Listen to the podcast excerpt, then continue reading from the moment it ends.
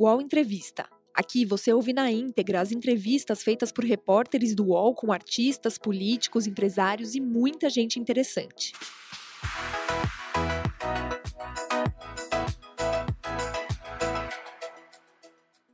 Muito bem-vinda, seja muito bem-vindo ao nosso programa. Esse aqui é o UOL Entrevista. Todas as terças, as segundas e as quintas-feiras, a gente está ao vivo aqui no canal UOL com personalidades do nosso país, com lideranças políticas do nosso país, para a gente debater os assuntos do Brasil. E hoje a gente fala sobre os rumos da rede. Heloísa Helena tem 59 anos e nasceu na cidade alagoana de Pão de Açúcar, às margens do Rio São Francisco. Se formou em enfermagem na Universidade Federal de Alagoas e é professora do Centro de Saúde da instituição. Começou sua vida política nos movimentos estudantis, se filiou ao PT em 85 e ajudou na fundação do partido no estado. Em 92 foi eleita vice-prefeita de Maceió. Dois anos depois, ela foi eleita deputada estadual e chegou ao Congresso Nacional em 98 foi a primeira senadora eleita pelo estado de Alagoas. Em 2003, primeiro ano do governo Lula, votou contra o projeto petista de reforma da Previdência e fez duras críticas ao seu partido. A ruptura minaria na sua expulsão do PT. Junto a dissidentes petistas, participou da fundação do PSOL. Em 2006, se candidatou à presidência da legenda. Lula acabou eleito para o segundo mandato e Heloísa Helena terminou em terceiro lugar, atrás de Geraldo Alckmin. Ela recebeu mais de 6 milhões de votos. Heloísa Helena tentou voltar ao Senado em 2010 e 2014, mas não conseguiu. Em 2013, participou da fundação da Rede. No All Entrevista de hoje, Heloísa Helena fala sobre a federação de Rede PSOL, o papel de Marina Silva nas eleições deste ano e seus planos políticos e o olhar para o Brasil do futuro. E ela já está conosco aqui na tela. Em primeiro lugar, muito obrigada por aceitar nosso convite. Senadora Heloísa Helena, seja bem-vinda ao nosso programa. Bom dia. Obrigada, Fabiola, Marilice, Kennedy, todas e todos que acompanham o UOL. Comigo nessa entrevista estão Kennedy Alencar. Olá, Kennedy, bom dia para você. Olá, Fabiola, bom dia para você, para a senadora Heloísa Helena, para a Marilice, para todo mundo que está nos assistindo agora. E a Marilice, que estreou comigo no All News essa semana, agora estreia também aqui no All Entrevista. Uma honra ter você aqui também no nosso time de entrevistadores. Marilice, bom dia. Bom dia de, no... bom dia de novo, Fabiola. É um prazer estar aqui com, com vocês. Bom dia, senadora. Bom dia, Kennedy. Bom, vamos começar logo para falar sobre os rumos da rede, né? Eu acho que é, essa é uma, uma grande questão. A gente sabe que nesses últimos tempos foram muitas conversas e ainda estão ocorrendo essas conversas. Então eu queria saber de forma bem clara e direta, senadora, a rede vai realmente apoiar Lula já no primeiro turno? Fechou já um acordo em relação a isso ou não? Bom, primeiro agradecer a generosidade democrática da entrevista. É, no caso específico da rede, depois do último congresso, onde eu fui eleita porta-voz nacional, na rede vocês sabem que são dois porta-vozes, um masculino, uma feminina. Geralmente a gente faz um esforço para ter o chamado encontro intergeracional. O Wesley representa os jovens, o engenheiro, o ambientalista, e eu represento os aqueles de cabelos brancos que lutaram a vida toda e não se venderam nem se renderam. Então, em março do ano passado, no Congresso Nacional da Rede, nós tiramos algumas tarefas. A tarefa da atualização dos 18 eixos estratégicos para o Brasil sustentável, o que, na verdade, era uma atualização programática com base no que Marina tinha apresentado em 2018, na campanha presidencial, nós estamos estruturando essa atualização através da Fundação Rede Brasil Sustentável, com o Zé Gustavo e vários outros quadros técnicos da rede. Nós estamos montando essa atualização programática. Tínhamos como meta a indicação de duas candidaturas ao governo, que é o nosso querido Randolph no Amapá e Aldinfas no Espírito Santo. No momento, é, o Amapá está rediscutindo, porque Randolph né, comunicou ao partido e nós entendemos que ele queria estar à frente de outra tarefa partidária, e a rede no Amapá certamente estará decidindo esses dias se teremos candidatura própria ou se estaremos no campo democrático popular com outra candidatura. E tiramos também como tarefa a superação da cláusula de barreira, porque vocês lembram que o ano passado, é, no período de março, abril, ainda não estava definido se haveria ou não federação. A partir do momento que. Então, nós trabalhamos muito ano passado, foi um trabalho cotidiano muito grande. Nós estabelecemos como mecanismo de relação intrapartidária as plenárias com militantes, portanto, não eram reuniões com as cúpulas partidárias, eram reuniões abertas, com os elos temáticos, com as plenárias de filiados e militantes de todos os estados, para que nós pudéssemos nos preparar para esses, essas três grandes tarefas, incluindo a superação da cláusula de barreira. E eu dizia todos os dias né, que todos os quadros da rede, com mais ou menos visibilidade pública, mas que em algum lugar da sociedade estivesse disputando alternativas ao pensamento único, trabalhando em áreas temáticas que são preciosas para a rede, seja relacionada à sustentabilidade econômica, social, ambiental, era de fundamental importância que todos nós pudéssemos disponibilizar os nossos nomes para superação da cláusula de barreira.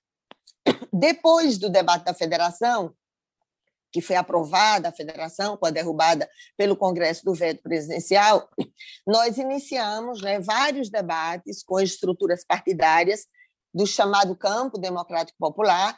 O PDT realmente foi o primeiro partido que se apresentou para nos abrigar numa federação. Conversamos com o PV, Cidadania, PCdoB, PSB, todos esses partidos, nós fizemos vários debates. Como a gente tem um país de dimensões continentais e uma complexidade do ponto de vista tanto da tática eleitoral como a realidade social e política, nós acabamos debatendo que a única alternativa que mexeria menos com a organização partidária que já vinha sendo feita fora do contexto de federação seria com o PSOL.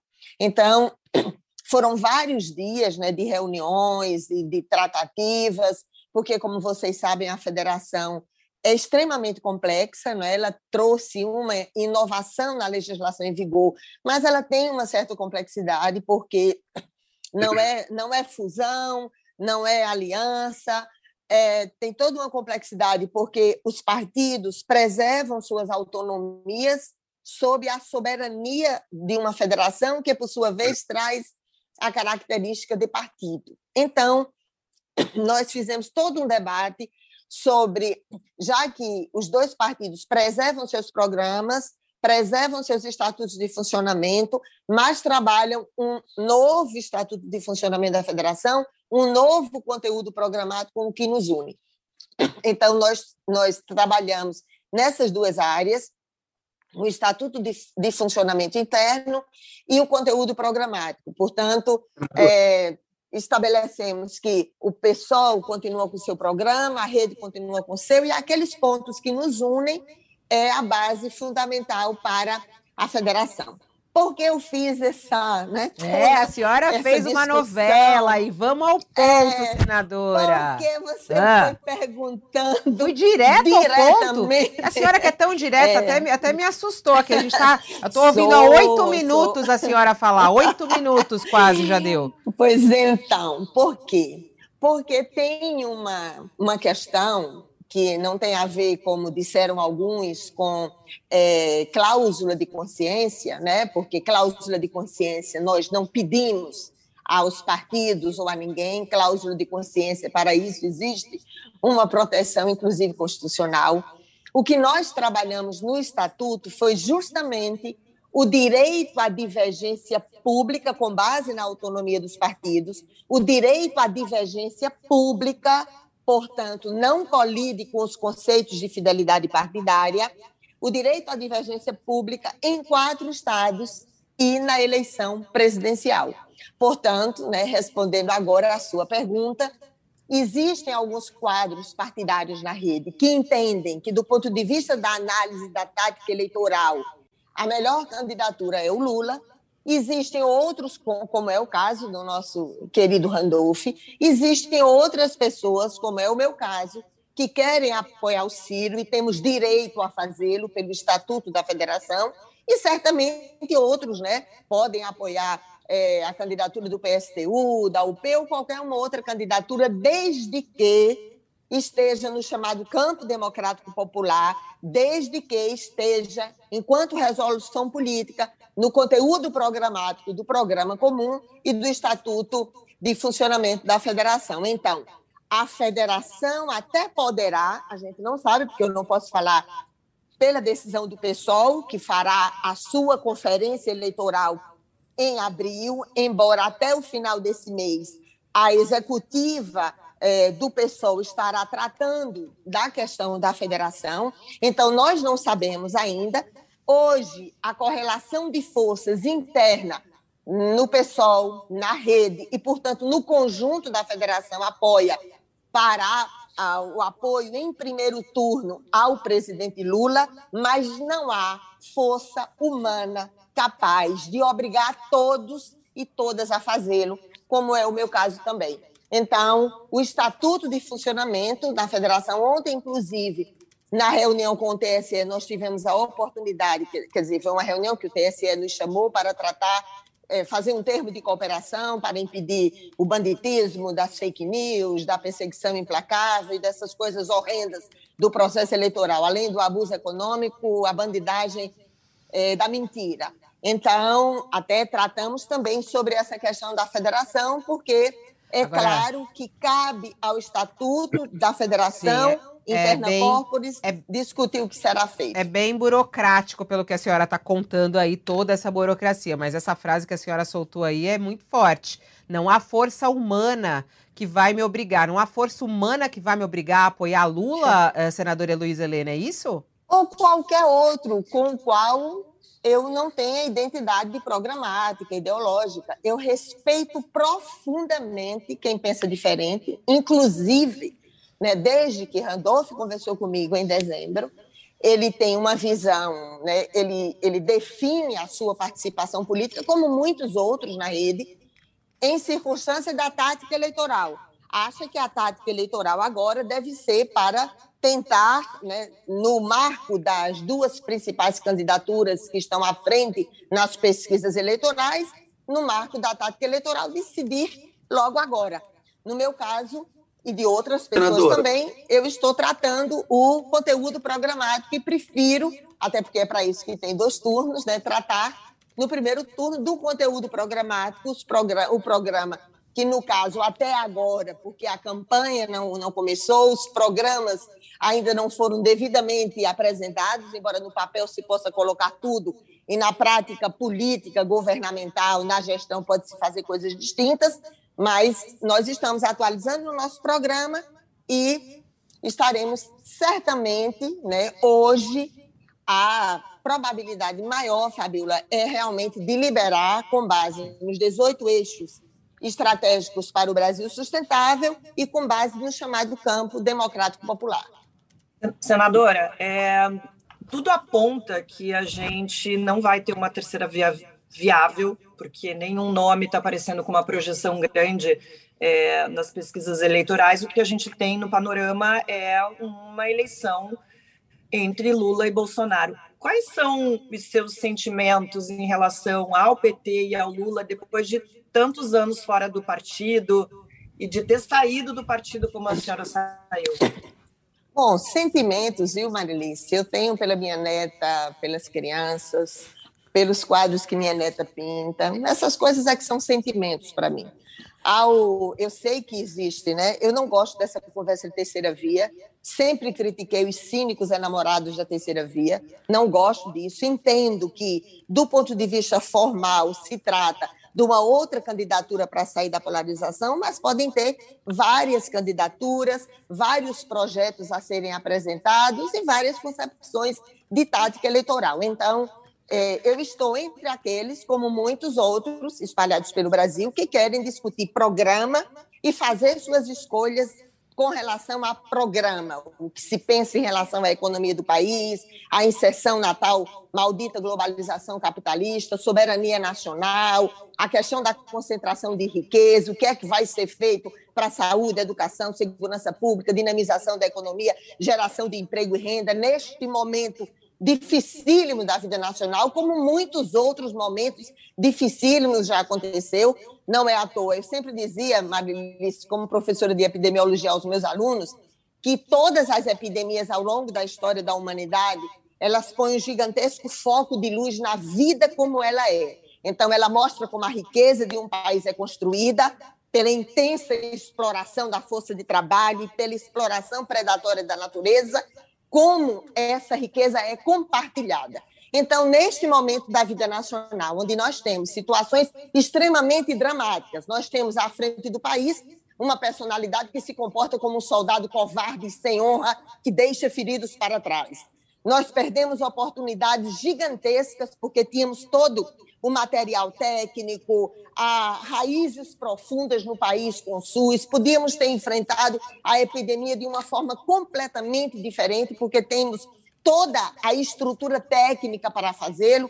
Então, foi feito tudo é, diferente. Então, neste momento da vida nacional, existem pessoas que dedicam suas mentes e corações para pensar um projeto nacional e tem direito à escolha de um projeto nacional. Então, eu quero saber o que é que vai ser feito no Brasil, esse país que, como você sabe, né, empurra 9 milhões de crianças para a extrema pobreza e este mesmo país, onde a grande maioria da população perdeu mais de 28% da sua renda, é um país que criou 10 novos bilionários e é um país que aumentou, duplicou os bilionários desse país. Portanto, eu entendo que o projeto mais sensato, independente de qualquer vertente ideológica que eu tenha, o mais sensato, óbvio, lógico, para um país de dimensões continentais como o Brasil, com tantas diferenças regionais, com tanta pobreza extrema, porque pobreza eu passei na minha infância, é diferente de miséria humana. Miséria humana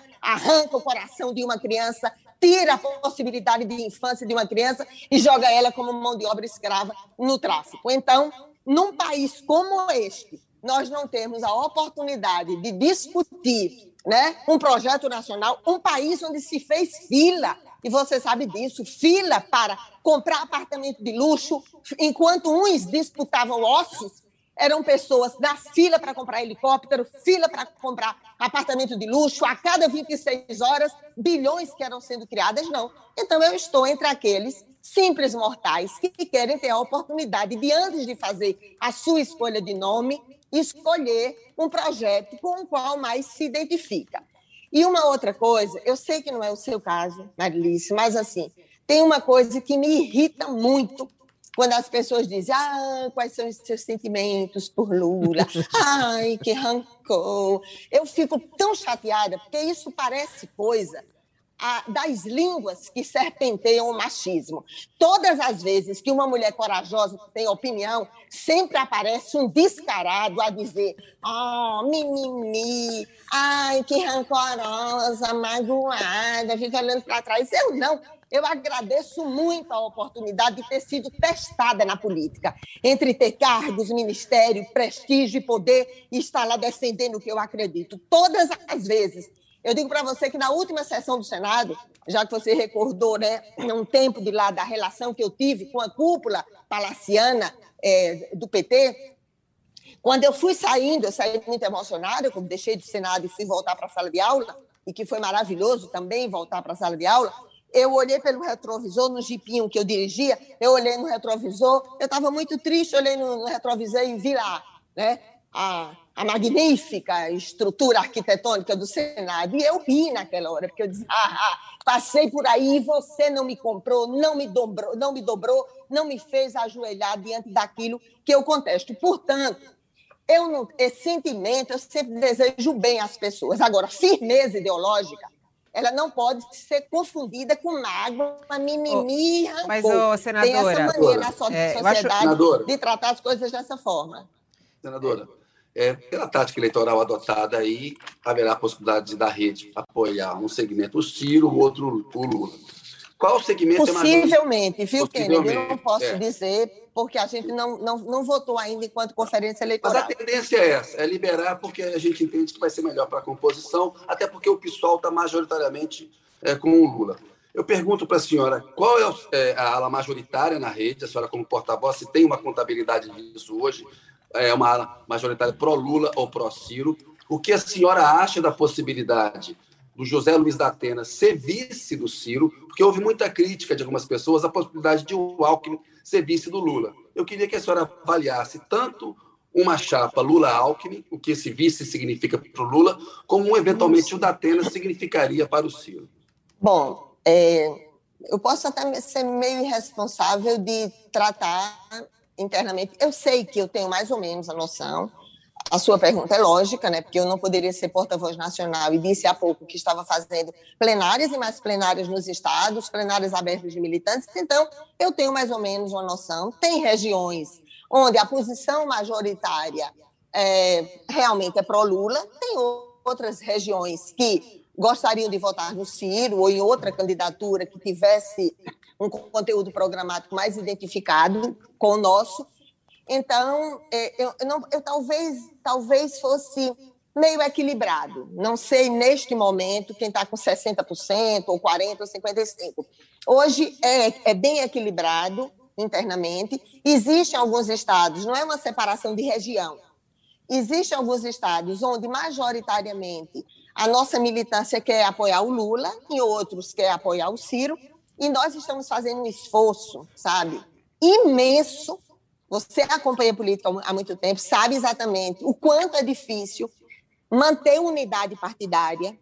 É muito difícil, porque nós temos, veja, nós temos a, a, maior liderança da sustentabilidade na rede, que é Marina Silva, nós temos a maior liderança com mais visibilidade pública, que é Randolph, o nosso querido senador, que está na coordenação da campanha de uma das candidaturas, então, a gente está fazendo um super esforço para liberar com base no, no programa. Se, digo para você com toda sinceridade, se na nossa conferência eleitoral a maioria da militância decidir né, por um ou outro setor, nós vamos entender com a mais absoluta clareza. Tem divergências mesmo na tática eleitoral, no programa, no que devemos fazer agora. Tem gente que acha, não, vamos resolver logo no primeiro turno. Tem gente que diz: não, vamos construir um programa com identidade com aquilo que é a razão de existir da nossa estrutura partidária, para que nós possamos fazer a melhor escolha.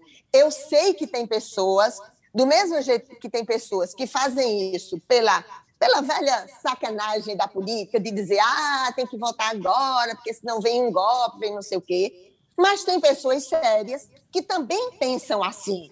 Pensam que numa democracia representativa tão frágil como nossa, poderia acontecer uma coisa de ruptura democrática mais grave. Eu sempre digo assim: eu não tenho medo dessa ameaça de golpe. Eu sempre acho que é um mecanismo de sabotagem política para unir as tropas de um ou de outro lado. Se houver golpe, existem aqueles que irão para o exílio fazer a grande disputa política de lá. Existem outros, como eu, que ficarão aqui lutando com todas as armas para enfrentar qualquer alternativa dessa conversa fiada de que vai dar golpe, querendo ameaçar as pessoas em relação a qualquer coisa. Nós da rede estamos fazendo um imenso esforço para preservar a unidade do partido, vamos ter a unidade do partido, respeitamos profundamente aqueles que já tomaram sua decisão. Se for uma decisão de maioria, também não terá nenhum problema, porque nós pactuamos o, a cláusula do estatuto, mas, que eu disse lá no início, nesse... que é o direito à divergência e aí, pública. Nesse, e aí, nesse caso, a senhora subiria, se, se for uma decisão do partido, a senhora subiria no palco? Não haverá essa. Não, não? haverá essa. Digo para você, Fabiola, é impossível. É impossível. Por quê? O que, que, é impossível? Tem uma decisão, tem uma decisão de apoiar uma ou outra candidatura. Nós não vamos fazer isso. É um exercício difícil, é.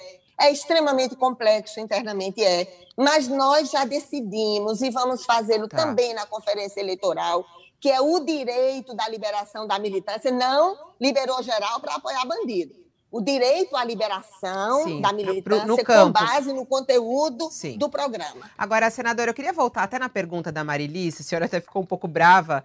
É, e, Fiquei e eu, não. É, eu, eu com a Marilice, não. Colocou a Marilice como machista. Não. A Marilice é zero machista, ela é não, uma feminista. Impossível. não, eu não falei isso da não, Marilice, não, falou, não tô... faria, porque, olha, Marilice, se eu quisesse falar, eu falava mesmo.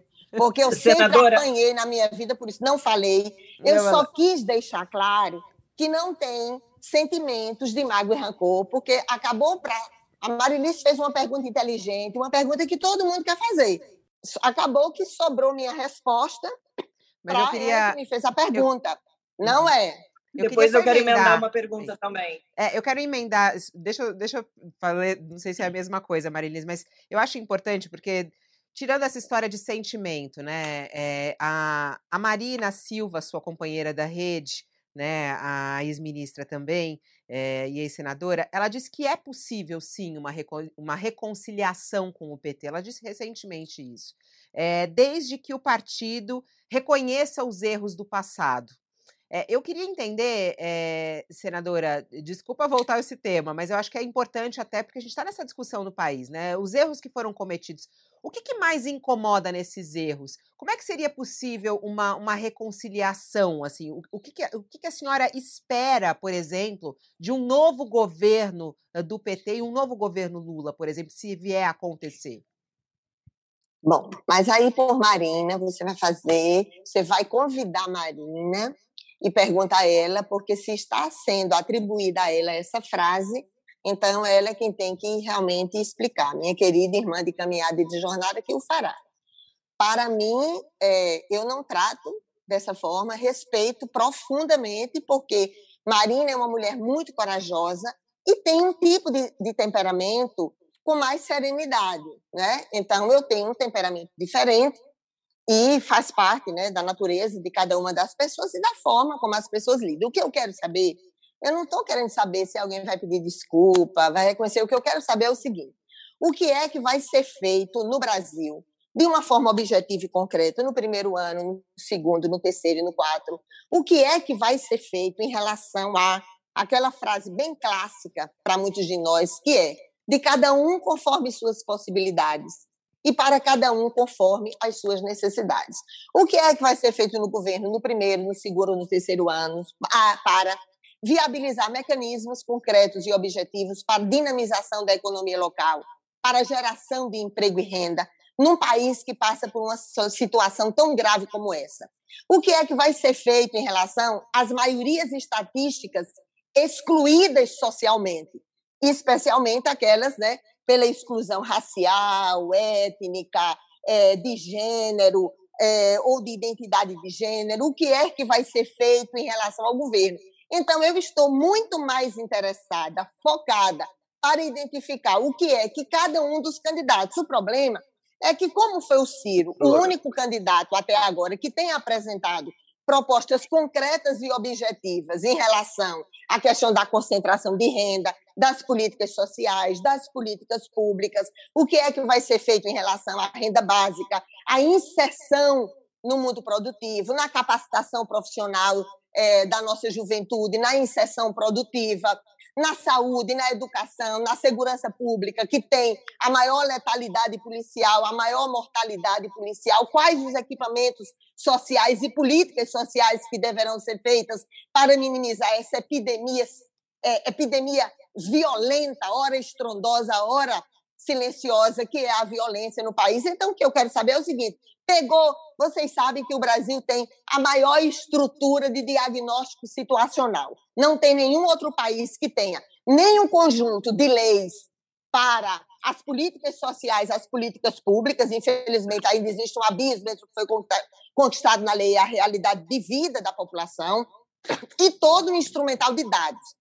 Os dados do censo, dos programas nacionais de amostragem domiciliar, o Atlas da Violência, o Atlas da Saúde. Então, conhecendo a realidade do país, o que me importa é o seguinte: o que cada candidato estará apresentando como conteúdo programático. Até o momento, eu só conheço o conteúdo programático de uma das candidaturas, que é a candidatura com a qual eu me identifico.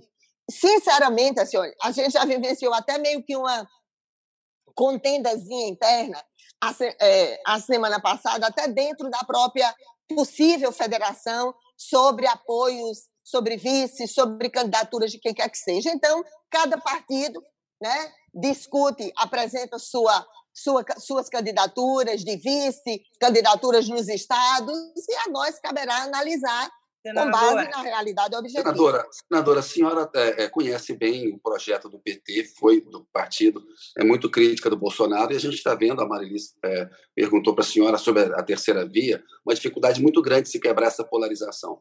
Se no segundo tiver um, um segundo turno entre Bolsonaro e Lula, a gente sabe que a senhora não vai votar é, no Bolsonaro.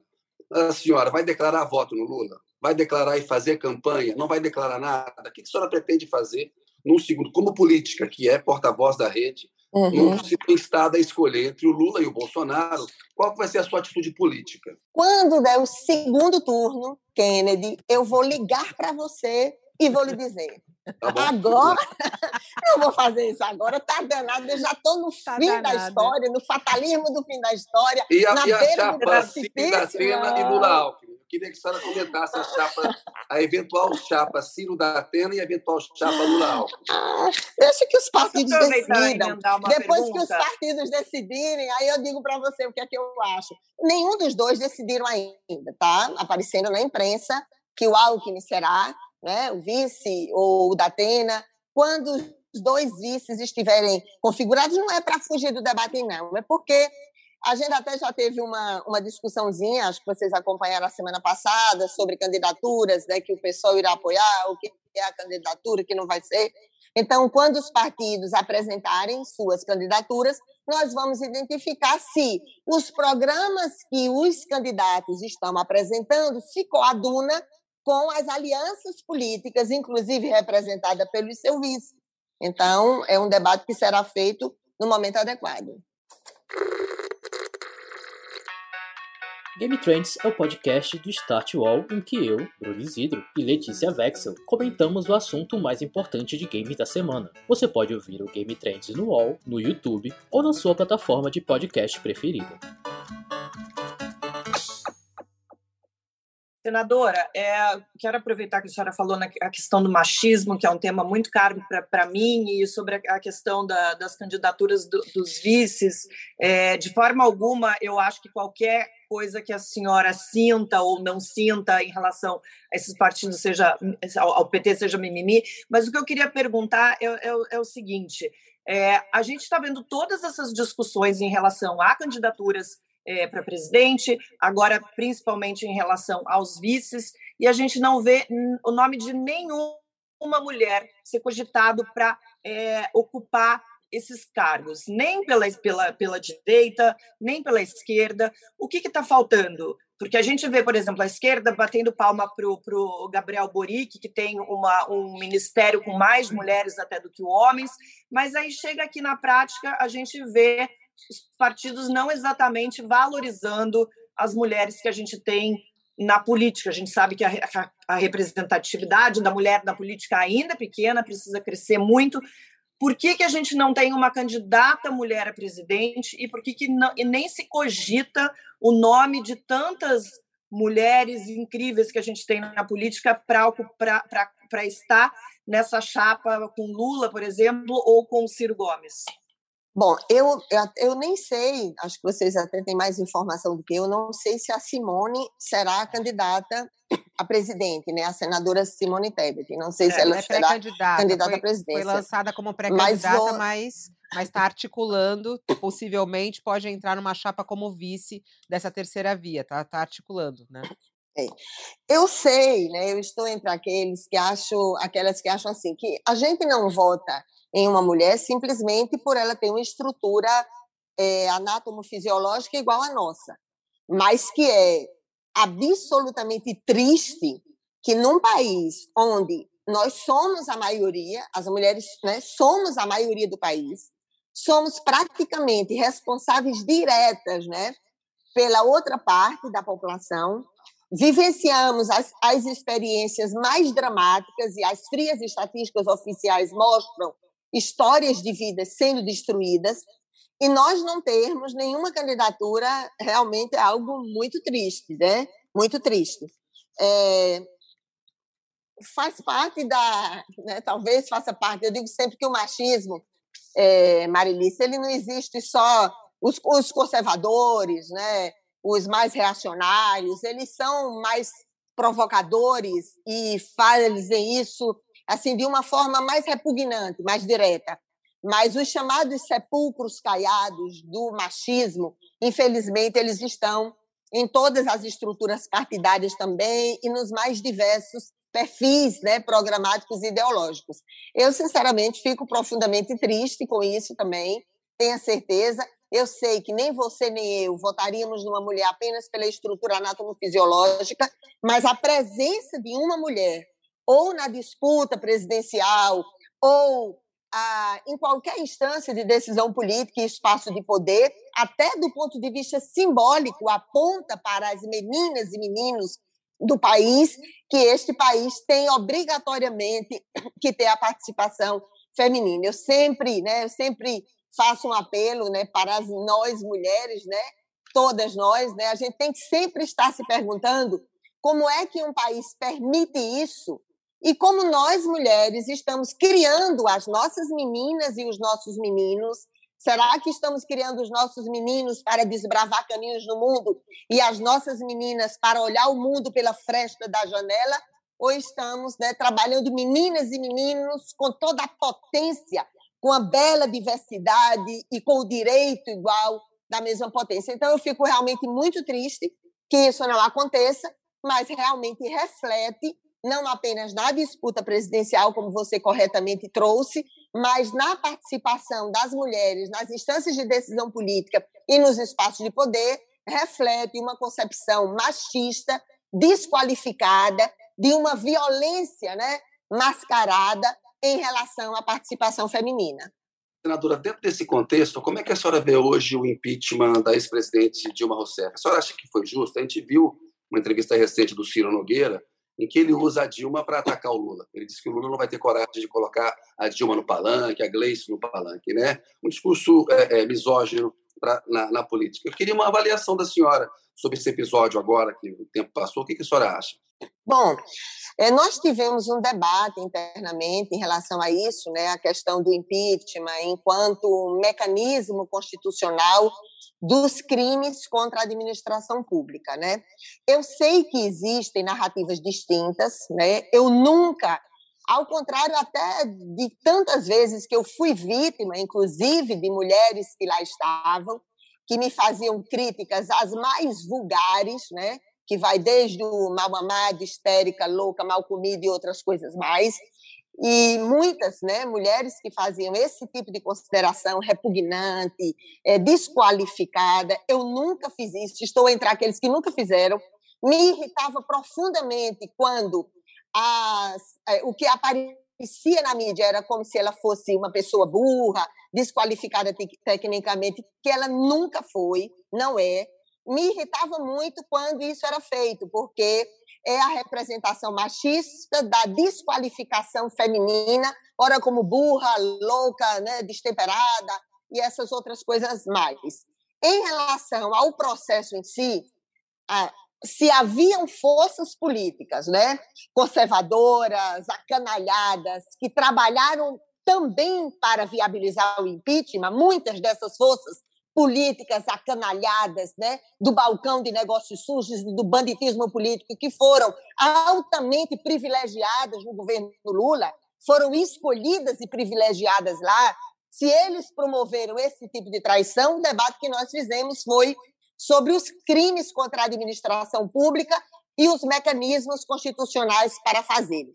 E digo para você que se eu tivesse a compreensão de que era golpe, o o Temer não entraria naquele Palácio do Planalto, porque se tinha a concepção, quem tinha a concepção de que era um golpe, tinha a obrigação de não deixar que o queridinho escolhido pela cúpula palaciana do PT, que era o Temer, conseguisse subir naquele, naquele palácio. Então, foi um processo de impeachment, tem razões diversas, né? tem uma saída constitucional e tinha também, e aí poderia até estar misturado politicamente, mas tinham também os crimes contra a administração pública e as saídas legais para os crimes contra a administração pública. Isso não pode ser confundido né, com a turma do balcão de negócios sujos, que tem práticas né, absolutamente repugnantes para a escolha dos seus votos, e fazem isso nos mais diversos governos. Né? Daí sempre a necessidade de que a gente aumente a permeabilidade do aparelho de Estado,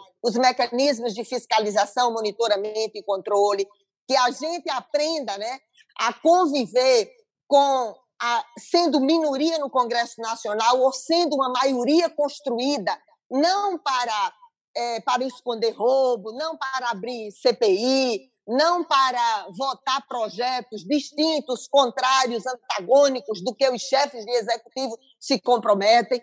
Enfim, escolher melhor né, as alianças. No seu não, não houve. não houve igual. Se houve, se alguns dos que votaram estavam golpeando a democracia para viabilizar as canalices políticas e o balcão de negócios podres com os quais eles foram muito mal acostumados né, a comer nessa pocilga ao longo de todos os governos, é uma situação que realmente pode existir.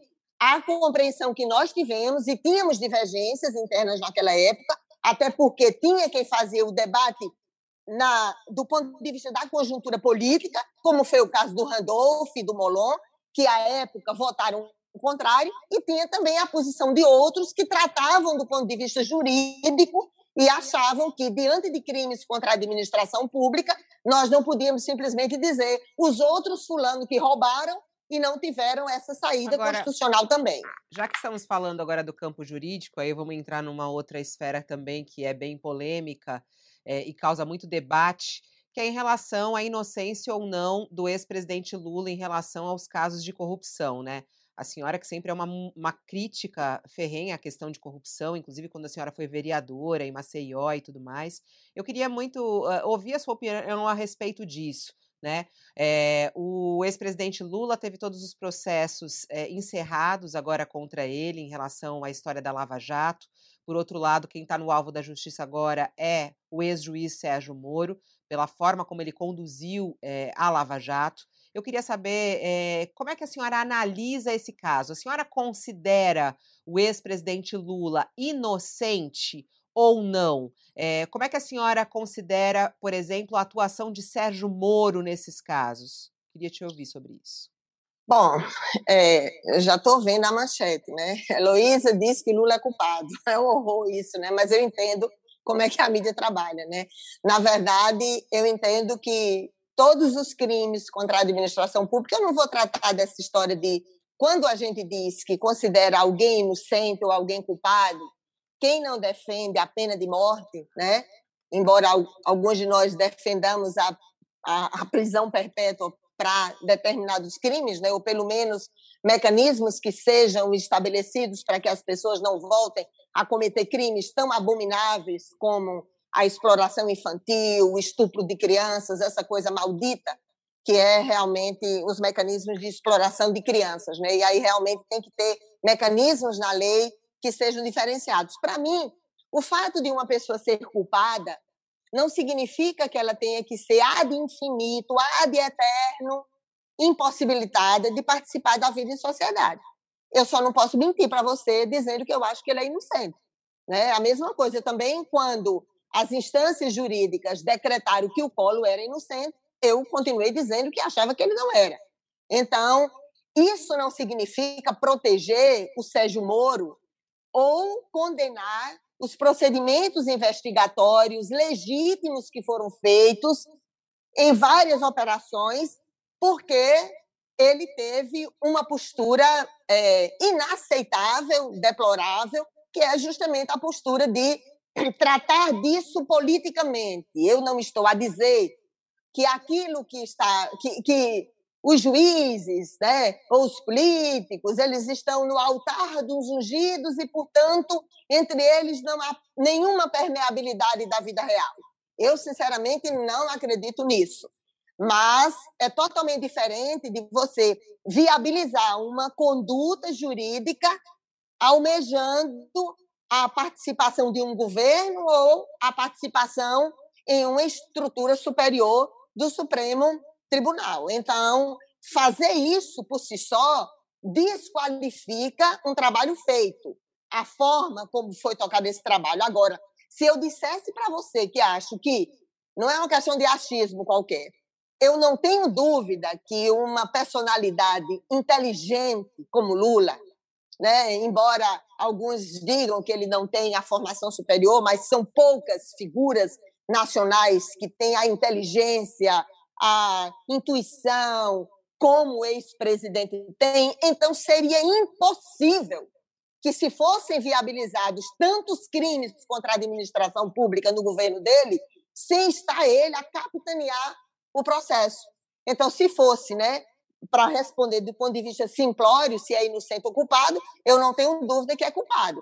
Eu não posso dizer que quando uma pessoa é identificada como culpada, ela tem que ficar ad infinito, ad eterno, sem ter seus direitos políticos, direitos é, é, civis, para continuar intervindo na democracia brasileira, caso alguns queiram nesse, ainda se candidatar. Nesse, nesse ponto que a senhora falou, a gente entrevistou aqui na terça-feira o Rui Falcão, que era presidente do PT, né, uma das lideranças, deputado federal, e ele, e ele reconheceu que houve casos de corrupção dentro do governo do PT, mas ele disse que o Lula não sabia, realmente. Ele, ele disse que o Lula não sabia, que é o contrário isso do que a senhora está falando. A senhora fala que pela inteligência de Lula, é, pela, é, pela inteligência dele e, pelo, e pela forma como ele conduzia, né, que, que ele é o mandante, é impossível ele não saber que esses casos de corrupção estavam acontecendo.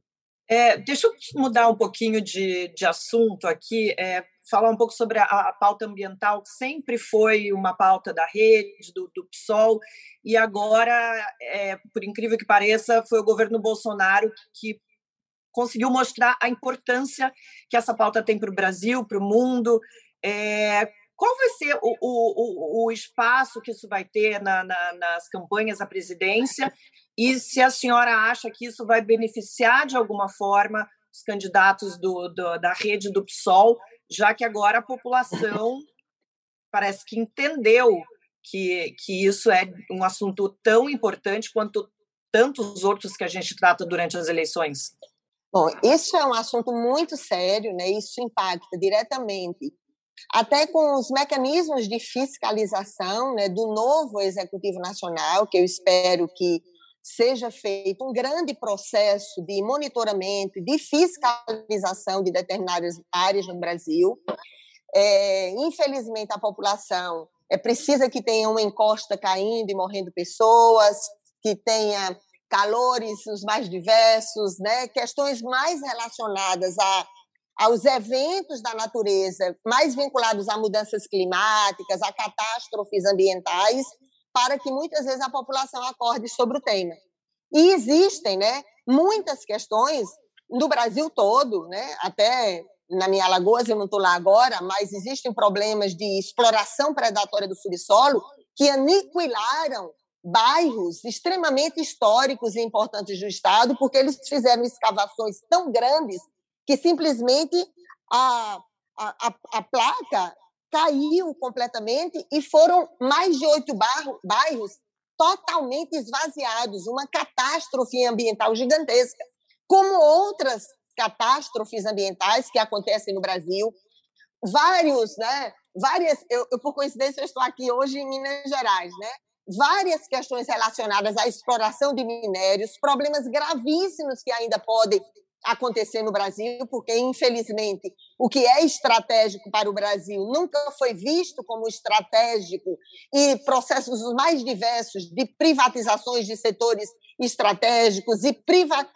tanto né, estatais que entram no balcão de negócios para as definições políticas, como setores privados que fazem a exploração desses recursos naturais sem a devida fiscalização e monitoramento, porque às vezes algumas questões dramáticas, como o desmatamento da Amazônia, a, os incêndios no Pantanal, às vezes eles são mais vistos porque tem mais repercussão pública, mas existem situações igualmente graves em relação à exploração predatória né, do subsolo, a produção de rejeitos, problemas gravíssimos. E aqueles problemas gravíssimos ambientais que vivem que fazem a vida da grande maioria da nossa população. Como você sabe, geralmente onde tem imensa é, vulnerabilidade social e econômica, tem também a imensa vulnerabilidade ambiental. Então, quem anda nas periferias das cidades identificam problemas caóticos no acesso à água de qualidade, a questão do saneamento básico, do lixo, questões né, do destino dos, dos dejetos de uma forma geral, problemas gravíssimos que existem. Então, eu não sei se esta pauta conseguirá tocar as mentes e corações e possibilitar que essas grandes causas, que na verdade têm uma repercussão direta na vida cotidiana das pessoas, porque às vezes as pessoas acham que essas pautas assim são as românticas pautas que estão longe da vida do povo, mas na verdade elas estão hum. diretamente ligadas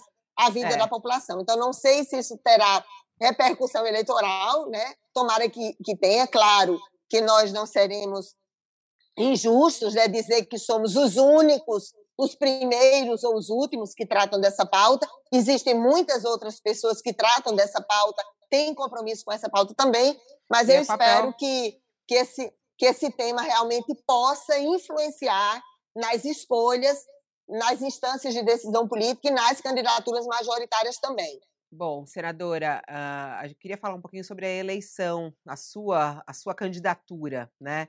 É, a senhora que é, perdeu as últimas eleições é, e agora vai se candidatar. Eu até queria confirmar se é verdade ou não. Eu li na imprensa que a senhora vai ser candidata a deputada federal pelo Rio de Janeiro. Aliás, Tá rolando nesse momento aqui uma discussão no nosso chat do YouTube, justamente sobre isso. Fala assim: ela vai sair pelo Rio de Janeiro, mas que absurdo ela sair pelo Rio de Janeiro. Como é que ela, que é de Maceió, é, vai sair pelo Rio de Janeiro?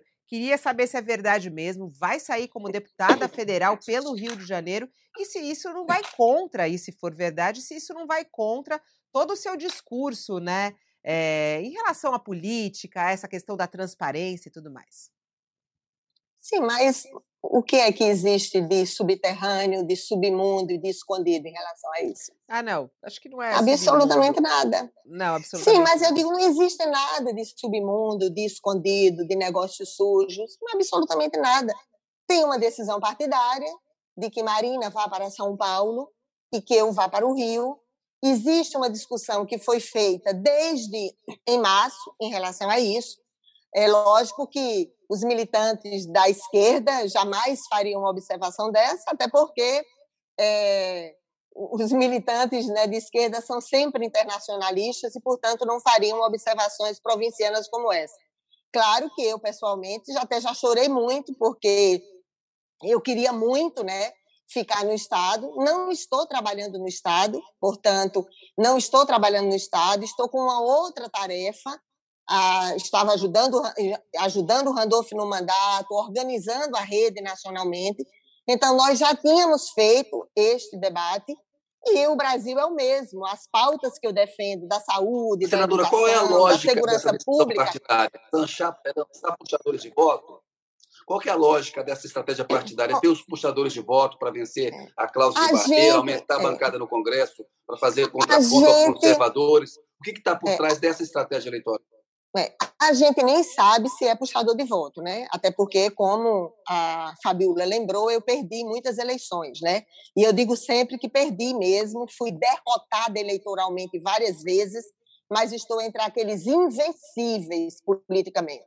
Derrotada eleitoralmente porque não me acovardei, não fiz acordos sujos e invencível politicamente. Isso conta muito para mim. Independente do estado onde eu estiver, eu estarei defendendo as pautas que são preciosas e caras para o Rio de Janeiro, para São Paulo, para o Acre, para Alagoas e para qualquer um outro estado também. Então, eu, do ponto de vista do sentimento pessoal, aí, aí entra realmente, Eu até fiquei triste de ter que tomar essa tarefa, mas acho que, como eu disse no início, todos os quadros partidários, né, todos os nomes com visibilidade pública, eles têm que estar à disposição do partido, de preferência nos centros, onde existe a maior possibilidade eleitoral de construir grandes bancadas, porque nós entendemos que as pautas que nós defendemos, elas têm o direito de estar também no Congresso Nacional. Então, nós fizemos um debate, inclusive um debate interno da federação relacionado a isso, que era importante, né? Marina não, deixar, não, de, não está deixando de ter compromisso com a Amazônia, com desenvolvimento sustentável, se ela for candidata em São Paulo, ou eu no Rio de Janeiro. Isso é impossível, é mais fácil uma manada de búfalos no céu, unicórnios e afins, do que eu não ter compromisso Mas... com aquilo que efetivamente eu dediquei toda a minha vida. Mas, então, não, não tem senhora... nada de submundo. Eu vou aproveitar e vou logo dizer aqui. Eu nem tinha dito isso ainda. Então, a probabilidade é gigantesca mesmo de eu ser candidata no Rio de Janeiro. Né? Eu não vou usar aquela frase que onde não pode ser amada, não te demores, né? para não parecer que eu não sou amada, lá em Alagoas. Eu fui derrotada eleitoralmente. Tenho muitas pessoas queridíssimas. E as pessoas queridíssimas do meu estado, que sempre me apoiaram, são as pessoas realmente que mais me estimulam a dizer: olha, seria artificial, você não está em Alagoas, está trabalhando fora de Alagoas, está organizando um partido nacionalmente, então é absolutamente legítimo que eu possa ser candidata no Rio de Janeiro, Marina em São Paulo, ou qualquer um outro quadro mas, partidário senadora, onde ele entender que mais possibilidade mas, tem senadora. A lógica, a lógica, por exemplo, o deputado federal que representa o seu estado, né?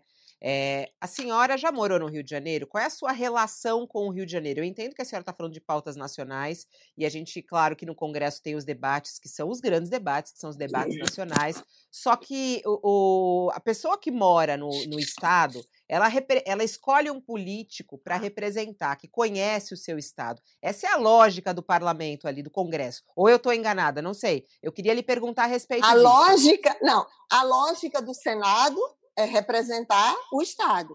A outra de representar a população e os temas que são absolutamente caros para para essa população. Então, eu, sinceramente, tem... assim, Aí a gente tem, por exemplo, nenhum problema em relação a isso. A senhora não vê e além problema. do mais, assim, eu, então eu não posso ser candidata em lugar nenhum se for por essa lógica, porque eu estou há três anos fora de Alagoas.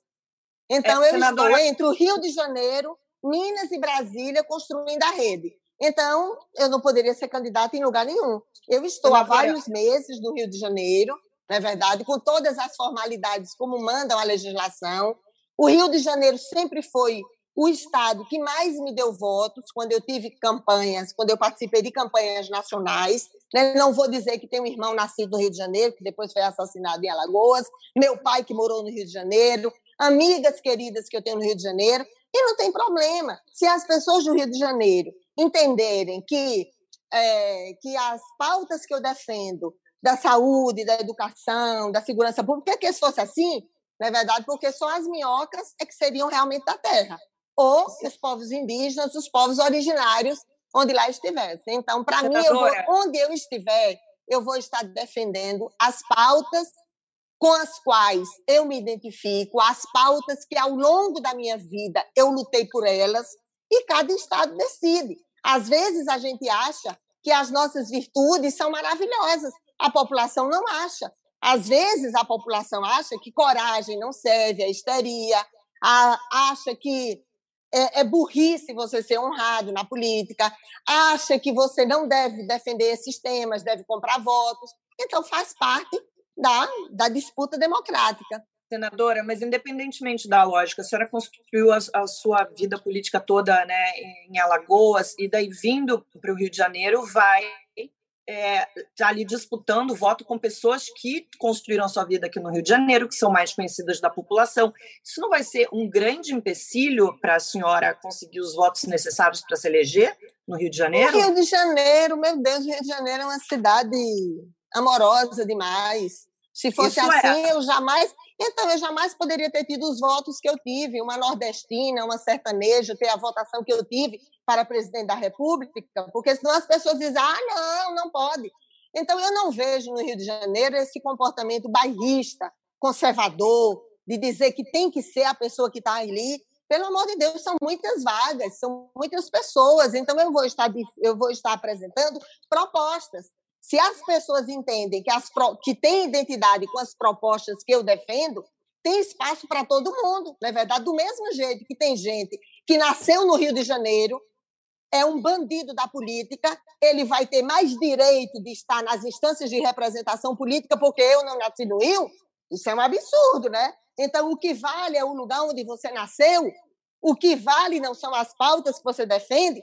Então, quem, quem os nordestinos que saíram a construir estados importantes, participar do processo de industrialização, participar dos processos econômicos como mão de obra explorada. Então, eles não podem se candidatar em nenhum lugar porque eles são estranhos, Adora. estrangeiros, é a mesma coisa. Então, o Brasil não pode ter venezuelanos, africanos, é, ucranianos. Por quê? Porque esse país só serve para quem nasceu aqui.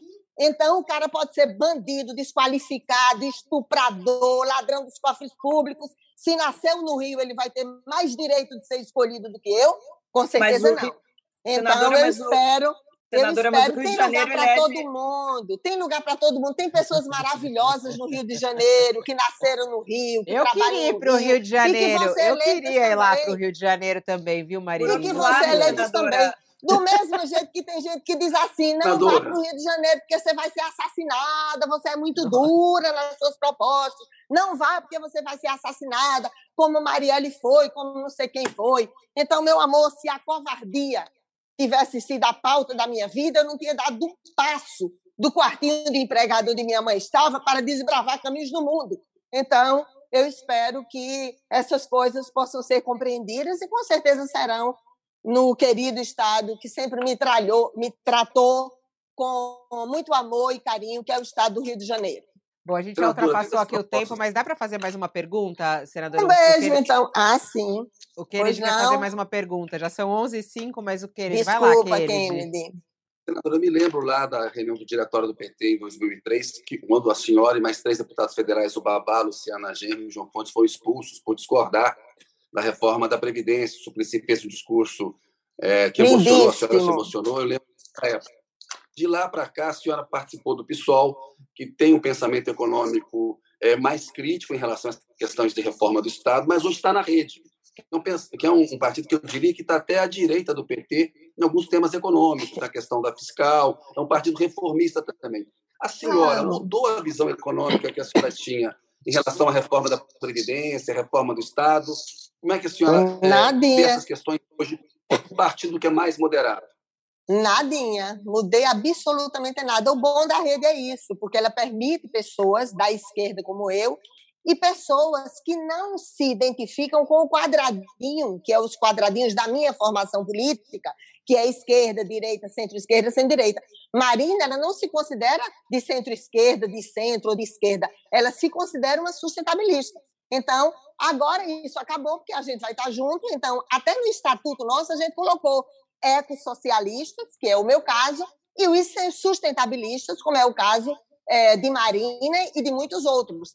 A minha diferença quando eu saí dos partidos foi uma diferença que eu agradeço muito por ter tido essa virtude, agradeço por ter tido a coragem dessa virtude, porque todo mundo vai para os partidos quando eles estão lá, né, comendo do banquete farto do poder. Eu fiz o caminho in, in, é, o caminho inverso. Eu não saí de nenhum partido para um partido maior.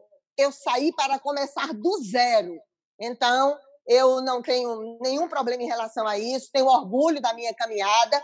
Não é um orgulho da vaidade que eu nunca tive, mas é, em relação a isso não tem nenhum problema. Então, a rede não se enquadra, Kennedy, nessa formulação que você e eu temos, que é uma formulação mais é, digamos, conservadora e histórica do que a identidade ideológica, do que são as concepções programáticas. A rede não é assim, e é por isso que a rede tem pessoas como eu que se identificam com tudo que eu tratei. Eu não tratei por ideia fixa, não, eu tratei porque eu acredito. Porque se não fosse assim, eu tinha trocado, tinha feito uma flexibilidade de posição para ter as benécias de uma estrutura de governo que eu dei os melhores anos da minha juventude para ajudar e eu tive a coragem que era necessária para fazê-lo.